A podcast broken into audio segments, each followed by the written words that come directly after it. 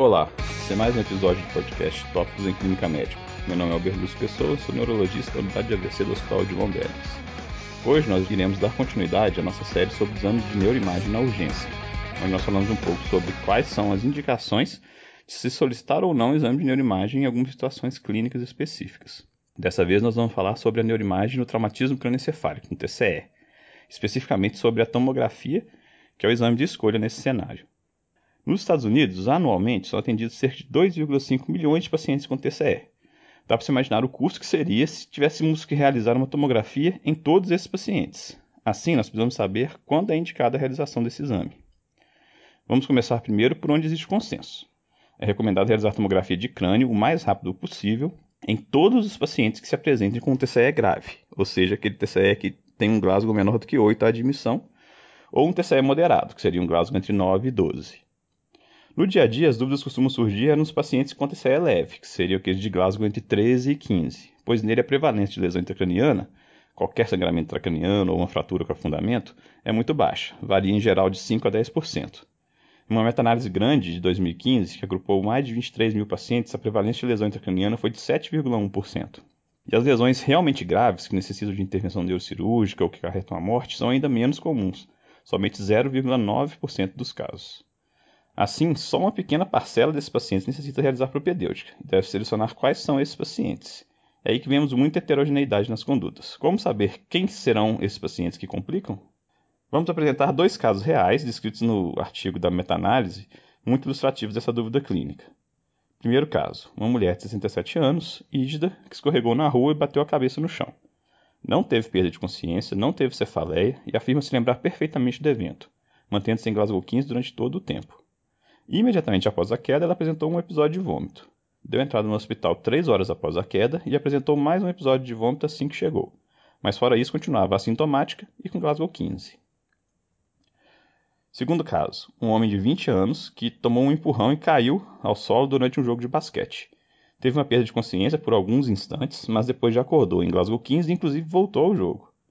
Procurou o hospital cerca de 4 horas depois, porque percebeu o surgimento de um hematoma subcutâneo em região parietal esquerda e estava com cefaleia que ele classificava como moderada também à esquerda. Bom, para decidir então se uma TC é necessária em cada um desses casos, a gente deve considerar qual é a probabilidade de o exame evidenciar alguma lesão intracraniana grave. Para isso, existem vários guias de predição clínica, ou às vezes chamados também de regras de predição clínica, que utilizam alguns dados da história, de fatores de risco e do exame clínico para estimar qual seria a probabilidade desses pacientes apresentarem uma lesão intracraniana. No entanto, eles costumam ser pouco utilizados. Por exemplo, entre emergencistas americanos, apenas um terço deles conhecem os guias de predição mais bem avaliados, mais bem estudados. E isso apesar de o Colégio Americano de Emergencistas, nas suas recomendações para o Choosing Wisely de 2013, recomendar que se evite a realização de tomografia de crânio em paciente com TCE leve que seja considerado de baixo risco, baseado em algum guia de predição clínica validado. Dentre os vários guias, um dos mais bem avaliados e validados, com ótima capacidade de identificar pacientes com baixo risco, é a regra canadense para TC, chamada de Canadian City Rule. A regra canadense consiste de seis itens a serem avaliados, e caso todos eles estejam ausentes, o paciente é então considerado como um paciente de baixo risco. Os seis itens são, por ordem de acurácia individual: Primeiro, evidência de fratura de crânio ao exame clínico. Quando falamos em evidência de fratura de crânio, ela pode ser tanto uma fratura aberta ou um afundamento do calvário, que pode ser visto pelo exame clínico como uma deformidade óbvia do crânio, ou então na palpação do calvário, ou quando você tem, por exemplo, uma ferida corto-contusa no scalp, que você vai poder palpar diretamente por dentro da ferida o crânio e ver se tem alguma lesão, algum degrau, alguma irregularidade na tábua óssea que indica uma fratura quanto pode ser também uma fratura de base de crânio, que é sugerida quando se tem a saída de líquor pelo ouvido ou pelo nariz, a presença de hemotímpano ou um achado de equimose periorbitária, o famoso sinal do Guaxinim, ou a equimose retroauricular, o sinal de Bethel. Esse item individualmente é bastante interessante, porque ele tem um LR positivo de 16, que é muito expressivo, e uma especificidade de 99%, mas porém uma sensibilidade somente de 16, não sendo, portanto, sozinho uma boa ferramenta para excluir a possibilidade de lesão. O segundo item da escala canadense seria apresentar mais de um episódio de vômito. É um achado também muito bom, que tem um LR um pouco menos expressivo, de 3,6, mas é bastante útil. O item 3 seria ter um Glasgow menor do que 15 com duas horas do trauma, com LR de 3,5. O item 4, ter uma idade maior ou igual a 65 anos, com um LR já um pouco mais baixo de 2,3. O item 5 seria um mecanismo de trauma considerado perigoso, que é, por exemplo, a queda de mais de um metro de altura ou mais de 5 degraus, um passageiro que seja ejetado de um veículo ou um pedestre atingido por um veículo. Vale ressaltar que esse item, como um grupo, como um todo, possui um LR de 2,1. Mas isoladamente, o último mecanismo de pedestre atingido por veículo é um preditor um pouco mais robusto, podendo ter um LR que varia de 3 a 4,3. E por fim, o sexto item, que seria a presença de uma amnésia retrógrada por mais de 30 minutos. Esse item parece ser o menos validado da escala, não tendo sido possível estabelecer um LR específico para ele. Mas só para a gente ter uma dimensão, se a gente considerasse a presença de qualquer amnésia, não só essa com duração de pelo menos 30 minutos, o LR seria bem mais baixo, de 1,5. Assim, para um paciente que teve um TCE leve, com uma perda de consciência, mas que não apresenta nenhum dos seis itens da regra, considerando-se uma prevalência de complicação que temos na literatura de 7,1%, a probabilidade de ele ter alguma lesão intracraniana na tomografia é só de 0,31%, um risco bastante baixo. É interessante notar que os achados que tradicionalmente são muito utilizados como indicativo de necessidade de realização de tomografia, como a perda de consciência ou a cefaleia, possuem individualmente LR muito baixo, tipo 1,6 para perda de consciência e 1,2 para cefaleia, e são, portanto, ruins para predizer de forma isolada os pacientes que tenham ou não risco de lesão intracraniana. Voltando então aos casos, no primeiro cenário, é uma paciente que possuía dois critérios da regra canadense, ou seja, tinha uma idade de mais de 65 anos e teve mais de um episódio de vômito. E, portanto, era considerada uma paciente de alto risco, um paciente que preocupava. Ela foi realizada uma tomografia que evidenciou um pequeno hematoma subdural laminar. Ela ficou em observação hospitalar durante 48 horas e teve alta com um segmento ambulatorial sem maiores complicações. Já o segundo caso foi considerado como de baixo risco, porque apesar de ele ter perdido a consciência, ele não possuía nenhum critério de gravidade.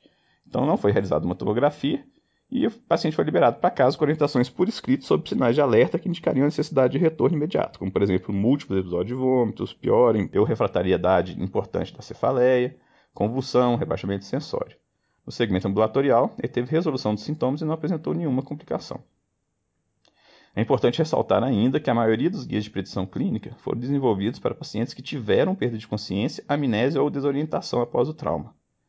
Mas os pacientes que não apresentarem nenhuma dessas condições podem também utilizar esses guias de predição, apesar de, nesse subgrupo, eles apresentarem uma acurácia um pouco menor, mas ainda assim muito boa. O guideline da NICE, de 2014, recomenda que nesse subgrupo, que não teve perda de consciência, é, se utilize somente os três critérios com maior LR da regra canadense, que seriam um sinal de fratura de crânio, dois ou mais episódios de vômito, ou um Glasgow menor que 15 após duas horas, para indicar a realização de tomografia. A coloca ainda, além dos seis itens da regra canadense, outras três indicações para a realização do exame de imagem. Duas até bastante óbvias, pois frequentemente indicariam a realização do exame mesmo que o paciente não tivesse tido um TCE, que são o desenvolvimento de um déficit focal após o trauma, ou uma apresentação de uma crise convulsiva após o trauma. A terceira indicação é um pouco mais controversa, que seria a indicação que a análise dá de realizar uma tomografia de crânio em todos os pacientes que estiverem em uso de Marevan varfarina independente da presença ou ausência de fatores de risco.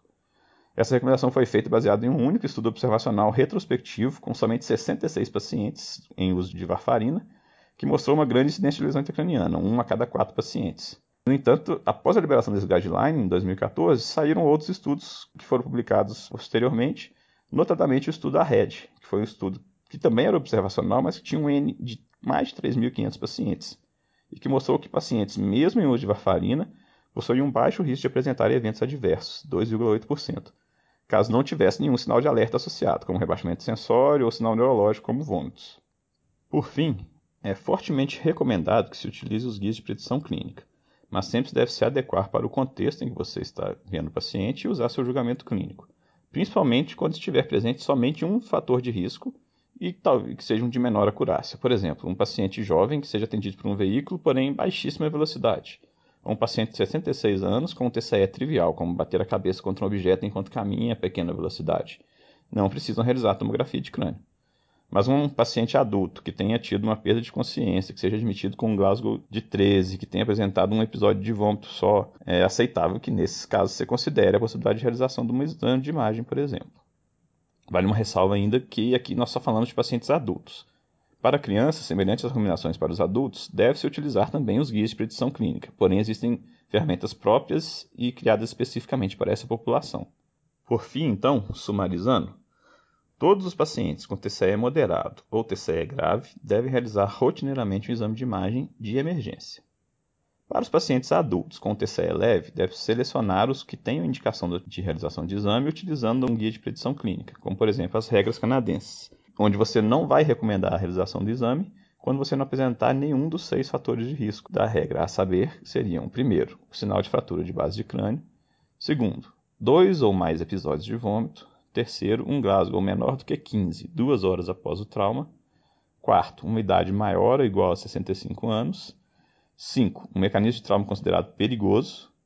6. Uma amnésia superior a 30 minutos.